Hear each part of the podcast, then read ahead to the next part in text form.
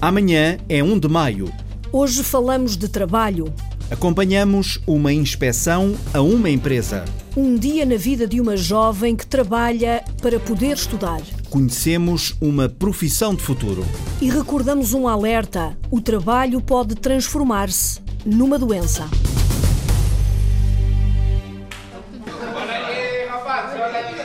Esta é uma equipa de bons rapazes. Eles não são os coitadinhos. Agora, têm talento e precisam de uma oportunidade. Mário Leandro formou uma equipa de futebol com jovens moradores do bairro da Bela Vista, em Setúbal.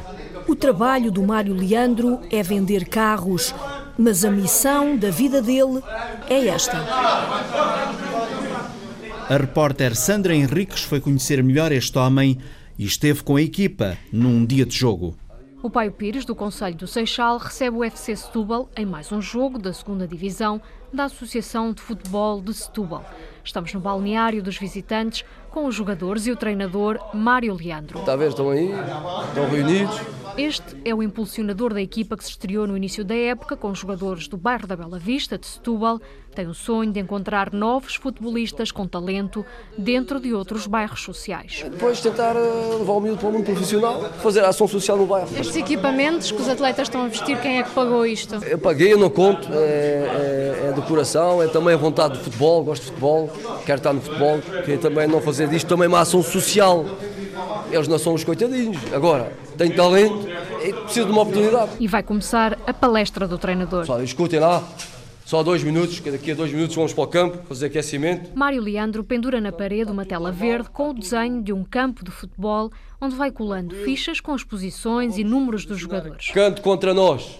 És tu que pegas, se estiveres dentro do campo, se estiveres bem para jogar, que não te sentiste muito bem, és tu que pegas naquele capitão deles que é o cabelo comprido. Desde setembro, Mário conta com o apoio de Rui Sá, antigo jogador e agora diretor desportivo da equipa. É gratificante porque hum, tinha uma ideia totalmente diferente hum, destes jovens. é que tinha? hum, que iam- ia ser mais uh, problemático trabalhar com eles uh, na, na questão da parte social. Rui Sá junta-se agora ao treinador e aos 18 rapazes com idades entre os 19 e os 34 anos. Abraçam-se numa roda para o grito antes do início do Vamos jogo. lá, pessoal, vamos, vamos lá.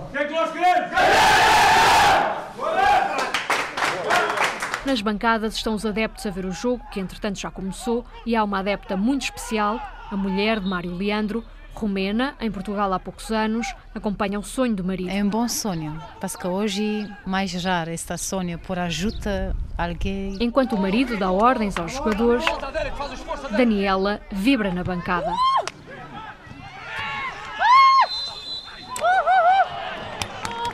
O jogo com o Pai Pires termina empatado a duas bolas. Apesar do empate, o capitão Valdomiro sublinha o orgulho pela equipa. Já joguei no estrangeiro, joguei aqui em Portugal a nível nacional.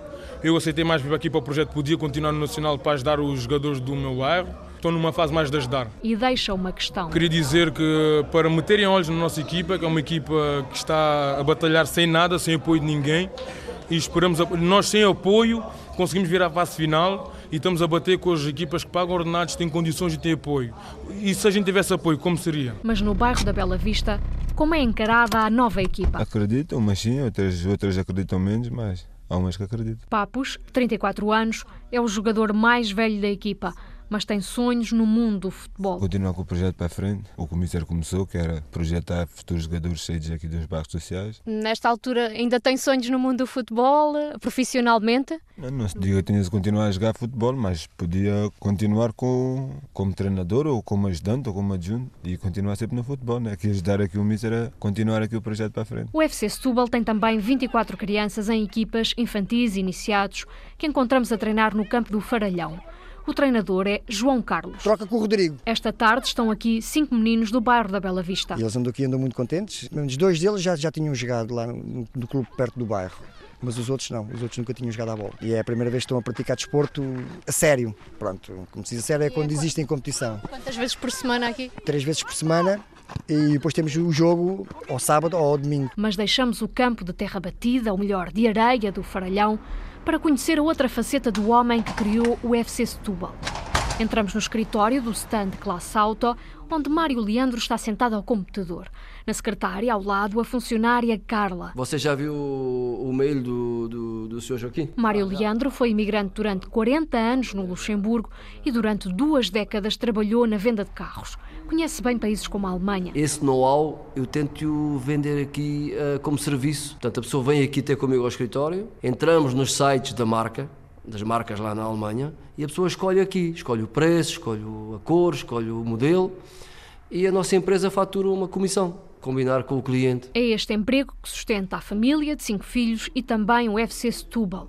O futebol era uma paixão antiga. Chegou a ser jogador amador no Luxemburgo e não só. Estive sempre ligado ao futebol. Então essa experiência da gente FIFA, com jogadores, com clubes, com empresários, portanto, mas a minha paixão é, era sempre no campo. E agora que a primeira época está a terminar com bons resultados, o que falta é o dinheiro. Estou a pensar para o ano, se não encontrar parceiros, parar para preparar. Por isso, Mário Leandro aproveita para deixar um apelo a Cristiano Ronaldo. Pode ser que tu nos possas ajudar, porque eu sei que tens ajudado tantas crianças, tantas associações. Era, era fantástico se tu te viesses juntar a este projeto. Desistir é palavra que não está mesmo no dicionário deste homem. Já muita gente me disse que nunca vai avante, não vale a pena, que é muito difícil, não se consegue, como muita gente tentou e não conseguiram.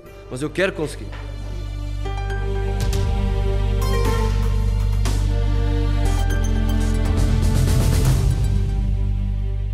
Este ano já morreram 16 pessoas em acidentes de trabalho em todo o país. À beira do 1 de maio, a repórter Rita Colasso acompanhou uma inspeção a uma empresa da região de Setúbal. Então vamos andar? Mas quando nos habituamos, eu já tenho ido para casa, João Tavares, Benedita Pernas e Ana Fernandes já calçaram as botas com biqueira de aço e preparam-se para mais uma inspeção. Ao peito levam um PIN dos 100 anos da autoridade para as condições do trabalho. Hoje vão revisitar uma empresa vitivinícola na área de Setúbal, onde há sete meses um trabalhador ficou gravemente ferido num acidente por eletrocução. Fraturou o ombro, um osso do ombro, fez eh, rupturas de ligamentos, etc., devido à, à força da, da contração muscular. Saímos da unidade local de Setúbal. O caminho dá para pôr a conversa da estatística em dia num ano que já vai negro. Quatro acidentes mortais, portanto. Uh... Durante estes primeiros quatro meses do ano, quatro acidentes mortais. E isto é, é negro porque nos últimos dois anos não tivemos acidentes mortais. Portanto, 2014 e 2015 não houve acidentes mortais na nossa área e em 2016 já vamos com quatro acidentes. Quatro mortes só nos conselhos de Palmela, Setúbal e Alcochete, 16 em todo o país e o ano nem sequer vai a meio.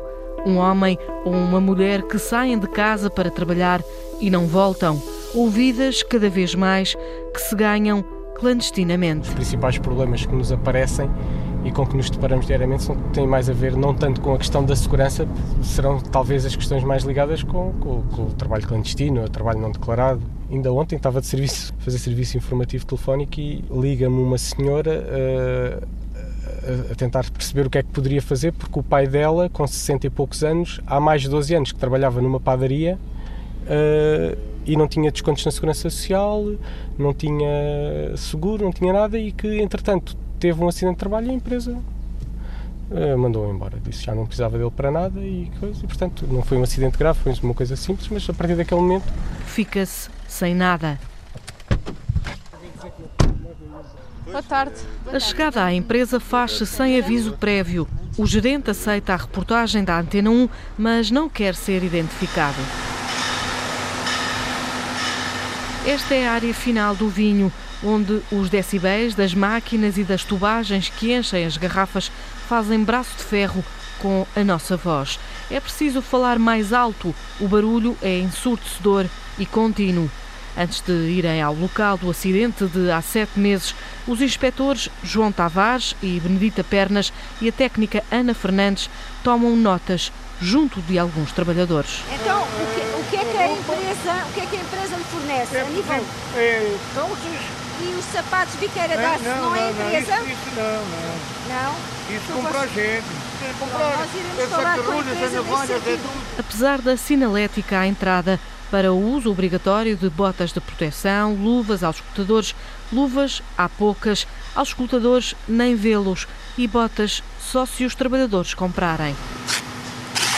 Outro homem fecha caixas de cartão com fita cola grossa e uma máquina com dentes afiados. Não usa luvas, mas, apesar dos avisos da inspetora Benedita, fia-se na experiência. É melhor ter cuidado. Já são 25 anos. Isso, não me diga isso a ninguém. Pronto. Há sempre uma primeira não, vez. Conto uma história de um acidente de trabalho mortal de 30 anos. Mais à frente, uma cena caricata, ou talvez não, que mete um escadote. Aquele escadote é, é para é para ir para a sucata. Mas um trabalhador mostra que o escadote ainda serve e orienta uma palete com dezenas de garrafas de vidro equilibrado com os pés nos degraus de um escadote visivelmente podre. Vou mostrar, vou mostrar. A inspetora insiste. Isto não tem condições e está neste momento todo partido. Mas o homem exemplifica mais uma vez. Ana Fernandes também insiste. Para o acidente acontecer é só preciso uma vez. Foi uma vez há sete meses que um acidente aconteceu junto a esta bomba elétrica que o inspetor João Tavares fotografa agora para documentar as mudanças. Foram várias lesões, portanto, a pessoa no fundo sofreu o, que se chama na gíria o agarramento, portanto, não, não conseguia largar portanto, a pega da, da, da, bomba. A inspeção da autoridade para as condições do trabalho está feita. À data de hoje, aquilo não aconteceria. Segue agora o relatório final é o inspetor João Tavares quem preenche a folha. Foram instalados uh, sistemas de, de, proteção diferencial de alta sensibilidade, quer nas, nas, instalações de cada equipamento, quer no quadro, com exceção de, um, de, de uma máquina e de, outra, de uma outra máquina que tinha só proteção de corte no quadro geral e não tem na própria máquina. Aqui foi um acidente que teve a ver com riscos elétricos, mas nós vamos tentar aferir uma panóplia de outros riscos que o processo produtivo possa levantar. Está, está concluído.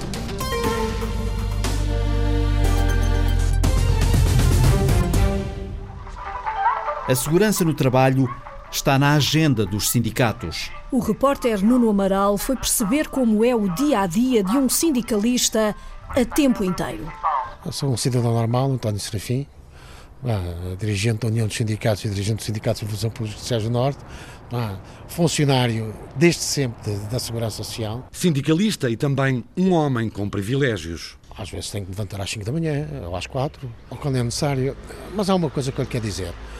Eu, eu tenho, eu, sou, eu sinto-me privilegiado e vou lhe dizer porquê. Não é por ser sindicalista.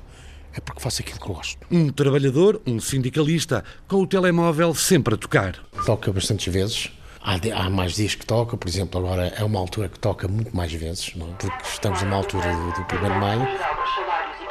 Pelas ruas da cidade, nas empresas, pelo distrito de Vila Real, António Serafim sabe, sabia. Para mim isto é um privilégio. Faço porque gosto de fazer Sabia e sabe, António Serafim sente que o ofício, além de ser um privilégio, como diz, também implica privações. O dia só tem 24 horas, não dá para tudo. Por vezes eh, impede de eu estar, por exemplo, não é só com a família, até com os amigos que anteriormente costumava conviver, como por exemplo estarmos numa sessãozinha assim de fado. É o fado da profissão. O trabalho, a gestão sindical, condiciona o dia a dia, os tempos de lazer. Se condiciona ao nível familiar agora, não tanto porque os meus filhos já são crescidos, já são adultos, eh, a solicitação para o exercício da atividade sindical eh, retrai e, por vezes, eh, implica que eu não possa estar com a realidade que devia estar junto de quem gosto, nomeadamente dos meus filhos, Hum? Serafim já o sabia, muito trabalho é pro bono, é gratuito. Não é só o país, também os sindicatos vivem dias de austeridade. Por exemplo, até mesmo os trabalhadores que estão aqui na União dos Sindicatos ou nos sindicatos têm que ter sempre uma componente de militância. Muitas vezes trabalham para além do horário normal de trabalho, até por iniciativa própria sem gente lhe pedir nada. E neste dia a dia, neste corre-corre, um dirigente sindical ganha para viver? Em média ganha entre 800 a 900 euros. Estes dois funcionários ganham, em média, os dois, entre 800 a 900 euros. A tempo inteiro? A tempo inteiro. Exerce funções de interesse público, chama-se agora. É militante do PCP, afeto ideológico que não é regra na União dos Sindicatos. A grande maioria dos dirigentes que atualmente fazem parte da União dos Sindicatos de Vila Real, não são do Partido Comunista. Tem 61 anos, quer levar a função até à reforma e sente o orgulho dos filhos na escolha de vida que tomou. Sim, eu sinto isso dos meus filhos, eh, dos meus três filhos que tenho.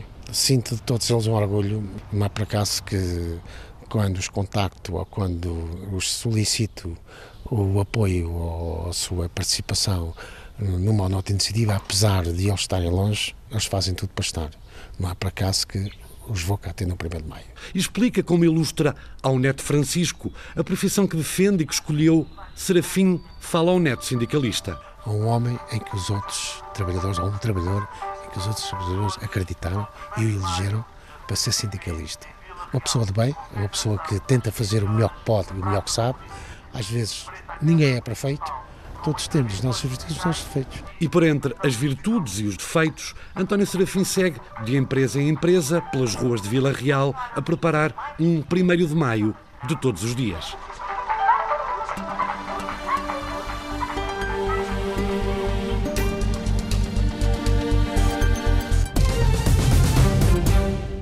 Começar a trabalhar com 19 anos e pensar, não, olha, tem que ser, tem que ser, se for assim, tem que ser assim, portanto, também é preciso ter alguma maturidade para isso. A Joana tem agora 20 anos.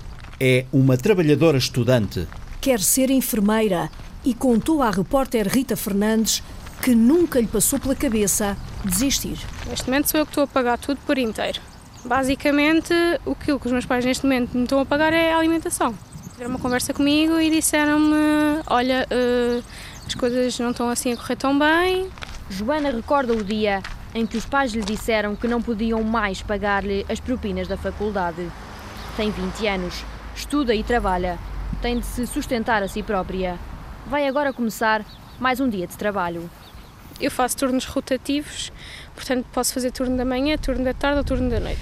Uh, por exemplo, hoje fiz turno da manhã, entro por volta, acordo por volta das, das 10 para as 7, tomo banho, pronto, tomo um pequeno almoço, preparo as minhas coisas que anteriormente no dia já tenho arranjadas, que é só pôr num saco ou na mala, e depois sigo. Vou de carro, tenho a sorte de ter tirado a carta, por acaso foram os meus pais que pagaram. A minha mãe tinha um carro que já não usava é um carro assim antigo e que me dá a possibilidade de, de ter esse transporte. Pronto, também que sou eu abarco as despesas. Quando pode, Joana também vai fazendo algumas compras lá para casa. Para além destas despesas, é Joana quem paga todos os custos que tem com a faculdade. Desistir do curso não é nem nunca foi uma opção. Fiz-me ao caminho e decidi trabalhar também para a minha independência, porque para as coisas que eu preciso diariamente, não é? E para, para pagar o curso, porque quero acabar o curso, não é? Vive com os pais e com a irmã de 16 anos e está a acabar o curso de enfermagem. Durante a semana, está a estagiar num hospital, um estágio não remunerado. Aos fins de semana, trabalha num supermercado. Mas aquilo que ganha não chega para tudo. Teve que ser, pronto. Pedi empréstimo em meu nome e pagam X tanto por mês. Se eu não tivesse essa hipótese, não, não continuava a estudar. E a mensalidade ainda é um bocadinho puxada, à volta dos 395 euros. O meu contrato acaba agora em maio, Pá, espero que me renovem porque eu preciso mesmo trabalhar. Agora vou ao ginásio, libertar um bocadinho o stress. Deixa-me treinar mais ou menos uma hora e meia e chegas a casa mais morta que viva, jantas e vais dormir e outro dia acordas como nova. Mas o trabalho também já cansou durante o dia? Sim. Andas sempre de um lado para o outro, basicamente andas 8 horas em pé, estar a trabalhar aos fins de semana e depois também durante o dia fazer aquele turno, acordar muito cedo. Às vezes chego a casa e dá-me para dormir. Mas és tu que pagas o ginásio? Sim, sou eu que pago o ginásio. Joana não se queixa, diz que gosta daquilo que faz, tanto no hospital como no supermercado mas entre os estudos, o estágio e o trabalho que a sustenta, admite que há dias difíceis. Há dias que não me, que não me apetece mesmo ir trabalhar, digo-te. Por exemplo, esta semana vou fazer turno da noite na sexta-feira e entro no sábado às, 8, às 9 da manhã no trabalho. Não é fácil. Tenho que gerir isso de uma maneira em que consiga arranjar estratégias para, para ser bem sucedida, tanto na faculdade como no trabalho. Ao fim de um dia de trabalho. É verdade. Cansada? Um bocadinho. um bocadinho, sim.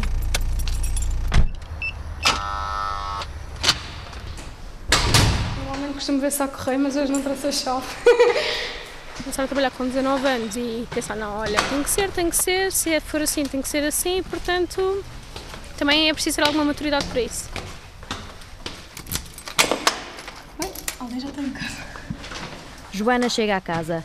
A irmã já veio da escola.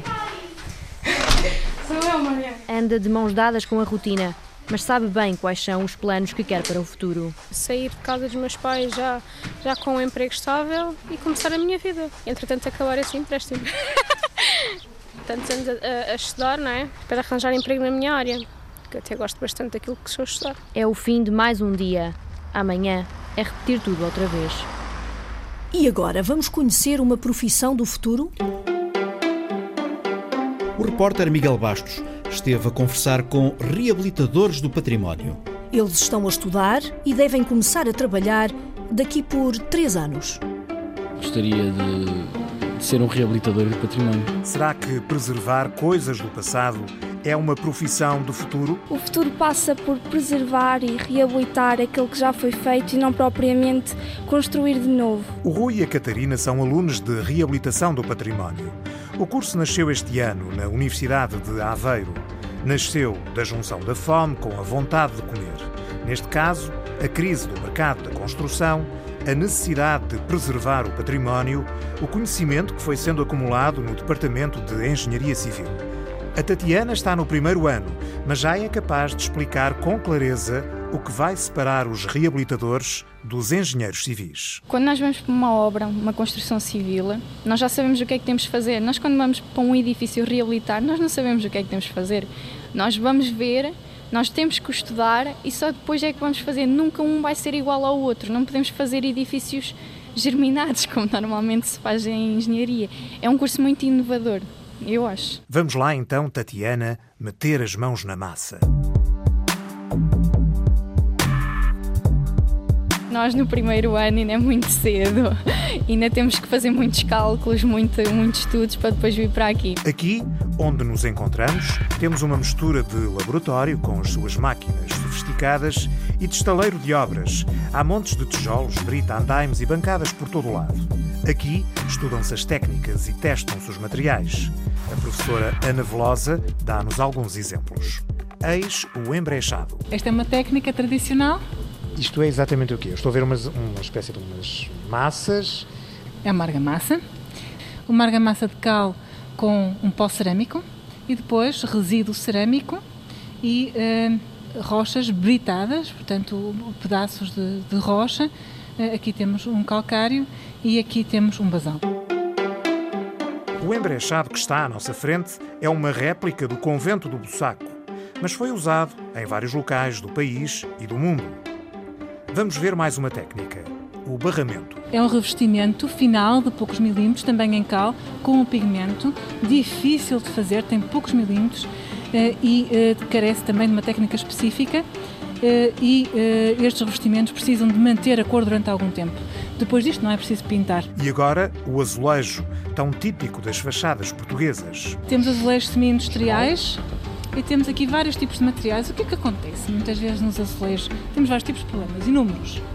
Mas muitas vezes há um cantinho, deixa-me sempre mostrar aqui um, há um cantinho que parte e depois, depois deste cantinho que parte, compromete o funcionamento do azulejo. O que é que nós vamos fazer? Vamos colmatar essa lacuna com um material que tenha um comportamento similar ao azulejo. Primeiro, ele tem de ser um material que funcione bem com o que já lá está e depois que a nível, por exemplo, de trocas gasosas tenha uh, as mesmas trocas que tem o azulejo, uh, que não se deteriore muito rapidamente e, portanto, que mantenha a aderência também ao azulejo com o tempo e, portanto, nós testamos vários materiais, fazemos ali na câmara ensaios de envelhecimento artificial acelerado e verificamos como é que isto se comporta. Fazem só o bocadinho que falta? Fazemos o bocadinho que falta. É preciso estudar as reações dos materiais que fazem parte do revestimento mas também a forma como estes reagem com os materiais sobre os quais vão ser aplicados. Pedra, madeira, taipa ou adobe, por exemplo. De igual modo, não basta dominar os materiais tradicionais. Há muitos edifícios que são considerados património e que já foram construídos com materiais modernos, como o betão, por exemplo. O betão, eh, nas construções a partir eh, dos anos 30, 40. Os reabilitadores do património deverão ocupar um lugar entre arquitetos, engenheiros, conservadores ou arqueólogos. Antigamente, quem não estudava ia trabalhar. Agora, é preciso fazer as duas coisas. Primeiro, há que estudar, só depois é que os reabilitadores vão trabalhar nas obras.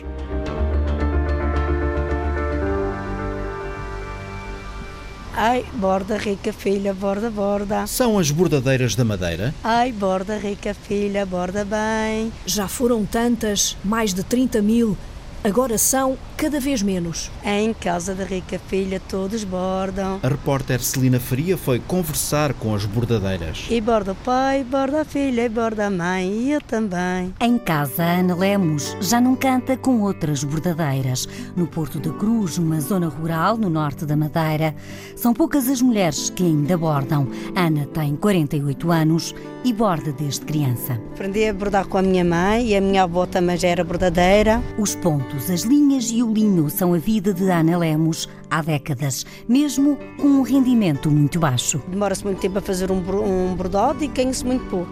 No mês, quanto é que pode ganhar?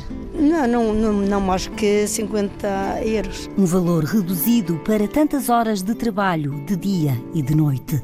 Ana gosta muito de bordar e afirma que tem algumas vantagens. Ficar em casa, cuidar dos filhos, não ter hora para, para começar a bordar. É um tempo de muitos pontos feitos com arte em casa. Ana já ensinou outras mulheres a bordar em várias formações, mas olha para o futuro com tristeza. Vai chegar uma altura que não há pessoas para bordar, porque não há gente nova. Bordam das ondas a espuma, os dedos das bordadoras. As mulheres que ainda bordam são, sobretudo, as senhoras com mais idade. O valor muito baixo pago pelo trabalho artesanal não cativa as jovens. Mas antigamente era tudo muito diferente. Houve um tempo em que a agricultura e o bordado marcavam os dias na ilha, como recorda Maria Garança, um rosto muito conhecido das bordadeiras da Madeira. Tive uma altura ali em 80, 83, 84, que havia 36 mil bordadeiras. Hoje, o Instituto do Vinho, do Bordado e do Artesanato da Madeira contabiliza cerca de 3 mil bordadeiras em toda a região, mas o sindicato calcula que sejam menos. Maria Ganança, com 70 anos, borda desde os 10. Fez apenas a terceira classe e, ainda jovem, ficou sem a mãe. Com o pouco que ganhava no bordado, ajudou a cuidar dos irmãos. Nessa altura mesmo, havia homens que ainda ia ao cestinho do bordado da mulher e lhe tirar dinheiro para beber, mas era quem deixava. Que... o que era meu, era meu. Mulher decidida, solteira, Maria Ganança cedo começou a ser conhecida na Ponta do Sol como revolucionária e, no tempo da ditadura, sonhava com dias de liberdade. Quando eu vejo dizer que havia liberdade, eu disse assim: ah, vá, agora calhar. Defensora dos direitos das mulheres, ajudou a criar o Sindicato das Bordadeiras. Durante 33 anos foi secretária. Com outras sindicalistas, andou por toda a ilha a informar as bordadeiras no início da autonomia regional. A grande luta foi a idade da reforma, aos 60 anos. Mas não conseguiram que fossem reconhecidas as doenças profissionais. Artrose nidíados, a besta e a clona. Hoje, Maria Ganança está reformada, mas não deixa o bordado. É feliz a bordar em casa, numa tradicional cadeira de vimes e também no antigo moinho recuperado na lombada da Ponta do Sol, onde ensina a bordar. Maria Ganança lamenta que poucas jovens queiram aprender. A gente nova tem pouca paciência para aprender a bordar. Querem coisas é só marcar o dedo, nem é para estar a puxar com o dedo, custar a puxar a lenha. Com uma enorme toalha de linho da terra na mão e por entre outras peças inacabadas, Maria desafia o Instituto do Bordado a promover mais formação. Era pagando mais e ensinando direito a bordar. O Instituto não dava, e quem dá a formação, eu, as casas do povo, como entendem. Aprender todos os pontos do bordado madeira não é fácil. Maria Ganança sabe bordar todos e não quer que a arte acabe. É bem poucas as que sabem bordar e que sabem bordar tudo e faz-me pena. O bordado foi quem levou a fama da madeira ao mundo. Eu largo tudo para o bordado. Posso não ganhar dinheiro, mas estou satisfeita, estou feliz a bordar. Bordam das ondas a espuma, os dedos das bordadoras.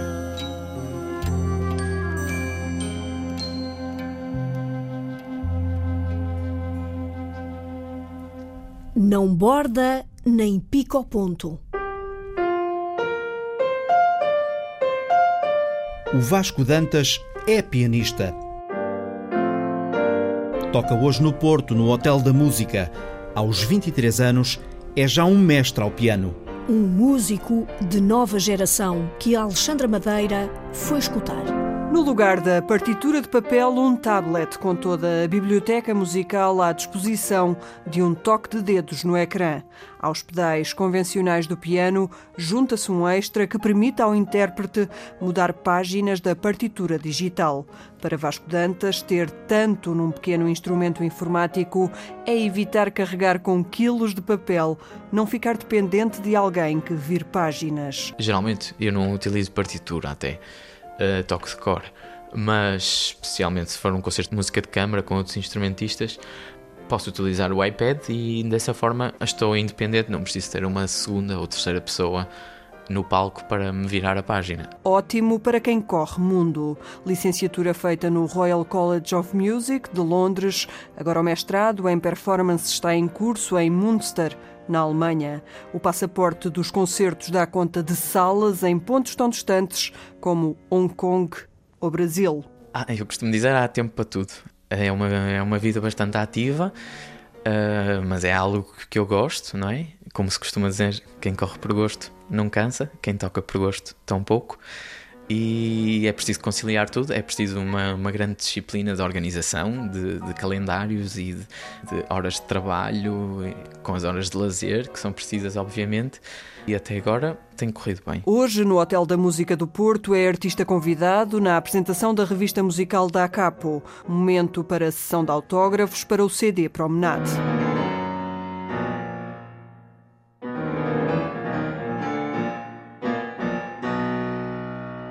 Já com um segundo CD gravado, Golden List, um dos compositores que prefere e que deve surgir em maio pela editora que acompanha Vasco Dantas, a KNS Classical de Barcelona. É engraçado que é pianista por vocação, mas não por obsessão ou pressão familiar. Desde os 18 anos que está a estudar no estrangeiro, o que para a mãe, Esperança Rocha, tem os seus efeitos. Sim, isso é o que custa mais. Isso é o que custa mais, é. Nos regressos, os vizinhos dão logo conta que está cá Ai, o Vasco? Sim, sim, Dão logo conta, é verdade, é verdade. Esta rua, que é uma rua com uh, seis casas de, de, cada lado, portanto isto é pequenino, ouve-se então, às vezes ainda vem lá embaixo assim, ai, o Vasco está cá, porque sabem que vão ter música, não é? Inicialmente o meu piano era este, um piano Casio, eletrónico. Entretanto, há cerca de 10 anos, os meus pais fizeram uma surpresa e tinha este piano em casa, um Kawai, meia cauda, e foi uma surpresa incrível. E é com o som de um ensaio caseirinho no piano oferecido pelos pais que segue a conversa para perceber quanto tempo por dia trabalha um pianista. Geralmente, eh, uma média, se é, que se pode dizer assim, uma média de cerca de 5 horas por dia, 4, 5 horas. Normalmente essas costumam estar. Sem picar ponto, mas simplesmente a dedilhar ao piano. Exatamente. Em maio toca no Grêmio Literário em Lisboa e tem recital no Festival de Música de Sintra. É inevitável tentar saber o que sente o pianista no momento em que atua. É uma sensação fantástica. É nessa altura que nós podemos mostrar e pôr em prática tudo aquilo que trabalhamos durante um longo período de tempo e finalmente temos o público que está lá para nos ouvir e tentamos dar o nosso melhor para poder dar prazer e transmitir com a música os nossos sentimentos.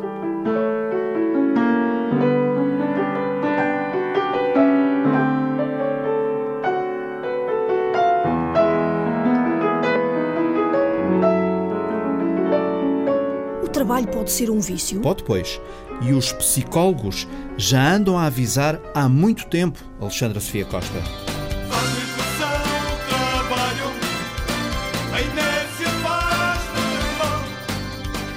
Nos anos 80 Rui Reininho compôs esta música em Portugal, começava-se a falar de stress profissional, dependência ao trabalho, burnout. A doença foi descrita por um psicanalista americano nos anos 70, caracteriza-se pela dedicação excessiva ao trabalho, quase como um vício, sem horários, sem limites. Entram no que se chama a perda de controle, que é, dizem que vão só trabalhar até às 7, depois ficam até às 8, até às 9 e começam a tirar horas ao sono. Se não trabalham, ressacam, portanto trabalham aos sábados, aos domingos.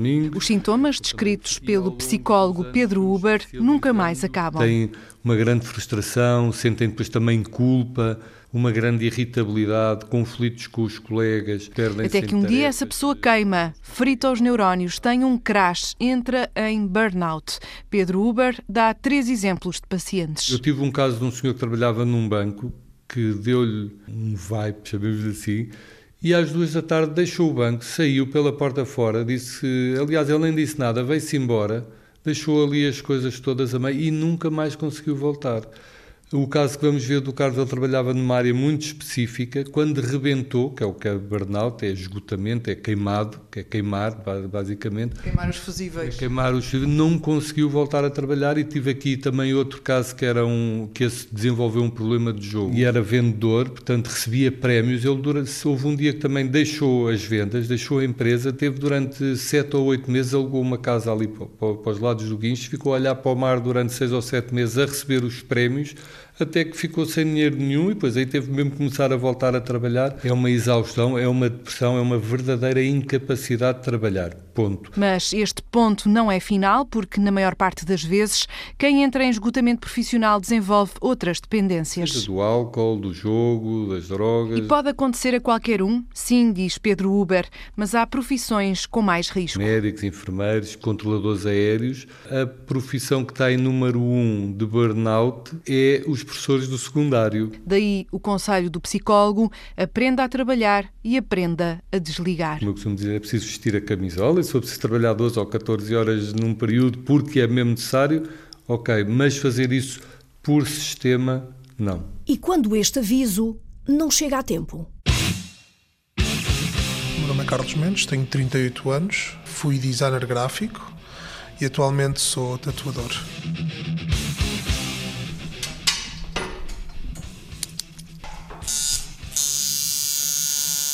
Comecei a gostar muito de trabalhar com as mãos, portanto, neste caso eu faço tatuagens, isso é uma forma de trabalhar com as mãos. Quando eu me apetece, eu vou e faço, quando não me apetece, eu paro.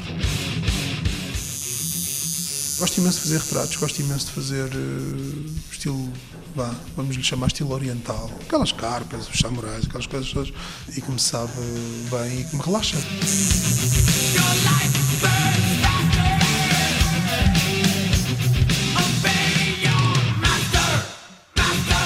A vida queima rápido, obedece ao mestre, cantam os Metallica. Esta já foi a máxima de vida de Carlos Mendes durante anos, como designer gráfico não parava. Posso lhe dizer com todo o à vontade, sim, sem sequer estar a exagerar, que fiz dezenas de diretas. Diretas, seja noites inteiras a trabalhar, em que o trabalho se estendia para o dia a seguir. Cheguei a estar duas vezes, 72 horas acordado a trabalhar. E várias vezes 36 horas e muitas mais vezes 48 horas chegava a casa e continuava a investigar, porque é uma área que não tem fim. Quanto mais uma pessoa investiga, pois é este software, depois é aquele, depois é aquela área, depois, é, depois eu aprendo a fazer 3D porque gosto, porque depois sou curioso, depois quero, depois quero fazer vídeo. Para aguentar outras adições, drogas. Estar estafado, chegar cansadíssimo a casa e a minha cabeça não conseguir parar, para depois chegar a casa e fumar e acalmar de repente. É o iniciar do fim, porque isso só dura um tempo. Depois a partir daí é sempre a descer. A família desfeita. No meio disto tudo perdem-se as relações familiares, perdem-se as relações amorosas. Até que Carlos Mendes quebrou totalmente. Houve um trabalho especialmente difícil e foi-me pedido pelo meu patrão na altura que eu uh, fizesse o trabalho porque era importante para ele, como o cliente era importante, é? aquelas coisas todas, aquelas pressões todas que nos são postas em cima. Eu realmente levei isso a peito e ao que, e apesar de ter conseguido, um, eu, lá está, foi a última vez que passei 72 horas acordado das quais me lembro apenas das primeiras 24. Foi no dia em que eu tive o esgotamento. Eu, deixo, eu não me lembro de muito. E depois o que me foi contado pela, pela pessoa que estava comigo na altura, que acorda de manhã comigo enrolado em posição fetal aos pés da cama que, é, que eu não me lembro de nada sequer. O cérebro apagou, esteve vários meses sem fazer nada, pôs tudo em causa. Eu é que devia ter sabido parar, obviamente. Ou dizer que não. Uh, mas lá está há muitos mecanismos insidiosos dentro do trabalho: pressão social, cultural, pressão de pares, pressão do patrão, pressão do dinheiro, pressão da, pressão da ambição. Há uma série de pressões. Lá está. Hum, e se uma pessoa não tiver aquela firmeza e a partir daí eu pus tudo em causa. Até que decidiu afastar as drogas, trocou o mundo digital pelo mundo manual e agora é com as mãos que faz os desenhos e as tatuagens. Mas entretanto pensa no que a sociedade quer das pessoas. Eu acho que isto está um bocado implícito na nossa cultura. Uh, o bom trabalhador é aquele que faz muitas horas e e chega a casa estafado, e esse é que é, esse é que é o homem, esse é que é a mulher, esse é que é a pessoa séria na vida, não é? O meu avô era assim, o meu avô era um homem de muito trabalho, o meu pai passou a ser um homem, também era um homem de muito trabalho. Eu acho que em Portugal, e, e por exemplo, na minha família via isso muito, não há desculpa para não ser bom trabalhador. Quase que era a receita para se tratar problemas. Ou seja, ah, não sei muito bem o que é que é de fazer em relação a não sei o quê. Vai trabalhar. E durante o trabalho logo vês e pensas. E... O que Carlos quer dizer é que as pessoas se agarram ao trabalho como escape para esquecer as vidas que levam, para simplesmente obedecer.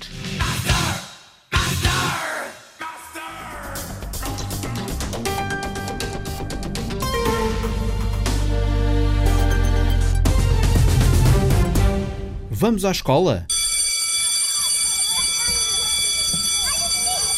Aí em Faro, Mário Antunes, o que é que dizem os miúdos e os professores sobre o tempo que os pais passam a trabalhar? A cidade dos cães. Então vamos lá ver. A cidade dos cães, meninos. É mais um dia na vida dos meninos do segundo A na escola de São Luís. Entraram às nove da manhã, já vão com seis horas de aulas. A professora Sofia Almeida procura mantê-los motivados quê? Uma equipa. Uma família. Um grupo. Uma família. Família da? Escola. Tu és a galinha. A professora. A galinha. A professora é a Lioa. Sou a Lioa, sou a galinha. A Mel e a gente somos as abelhas. Porquê? Temos de andar atrás dela. É muito evidente o apego que eles têm ao professor, eh, porque somos efetivamente um suporte, porque os pais estão muito atarefados no, no seu dia a dia nos, nas tarefas domésticas, no caso também da mãe, um, e é notório um, alguma falta de tempo, e não estou a dizer que é que é, que é intencional, mas há, existe efetivamente falta de tempo dos pais em relação aos filhos.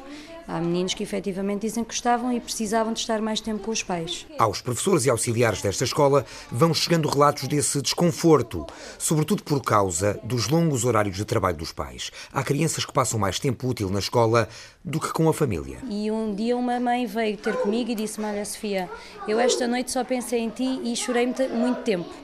Eu disse: Então, mas e porquê? E ela disse-me: Olha, porque a minha filha no banho disse: Mamãe, eu estou muito mais tempo com a minha professora do que estou contigo. E depois ah, isto vai se influenciar muito na, na vida deles. Vamos escutar a Marta, de 8 anos. Uh, eu acho que a minha mãe uh, trabalha mais ou menos, mas agora o meu pai acho que trabalha demasiado. Ele, ah, raramente, ele vem jantar connosco a casa e isso. Tu gostavas que ele trabalhasse menos? Sim. Uh, gostavas que ele passasse mais tempo em casa? Sim. Não é que Anaísa, outra das professoras em São Luís, tenha ouvido queixas por parte de alunos, mas tem a percepção de quando algo vai mal. Há miúdos que sabem quando os pais estão de folga, que lhes dói a barriga, que se queixam, que querem ir para casa. E nós sabemos que o pai está de folga ou que a mãe está de folga e que eles precisam daquele tempo para estar com os pais. E muitas vezes eu telefono. Eu tenho uma miúda que faz isto sistematicamente e eu percebo porquê. Porque os pais têm horários muito complicados, têm pouco tempo para estar com os filhos e por vezes os miúdos sentem essa necessidade.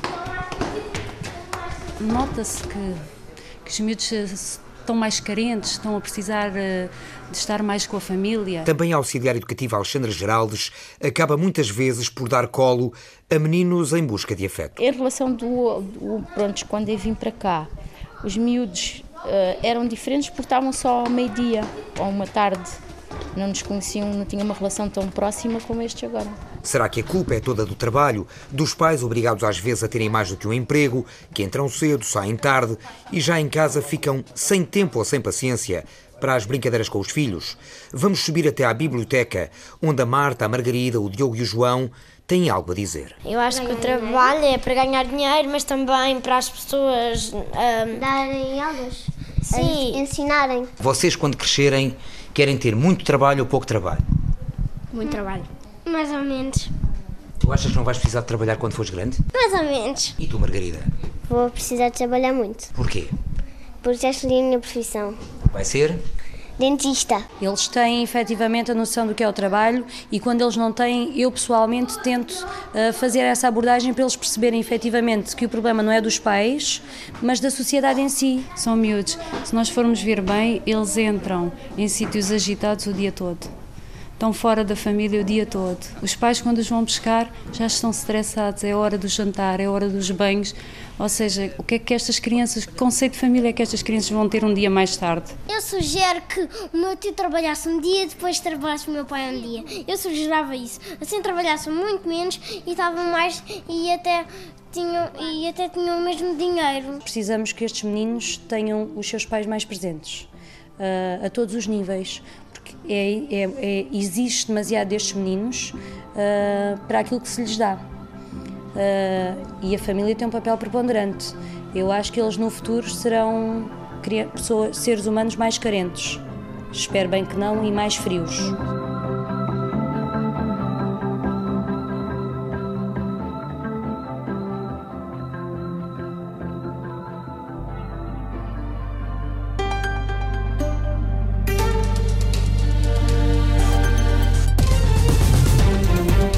Produção de Rita Colasso e Sandra Henriques. Sonoplastia de João Carrasco. Apresentação de José Guerreiro e Maria de São José.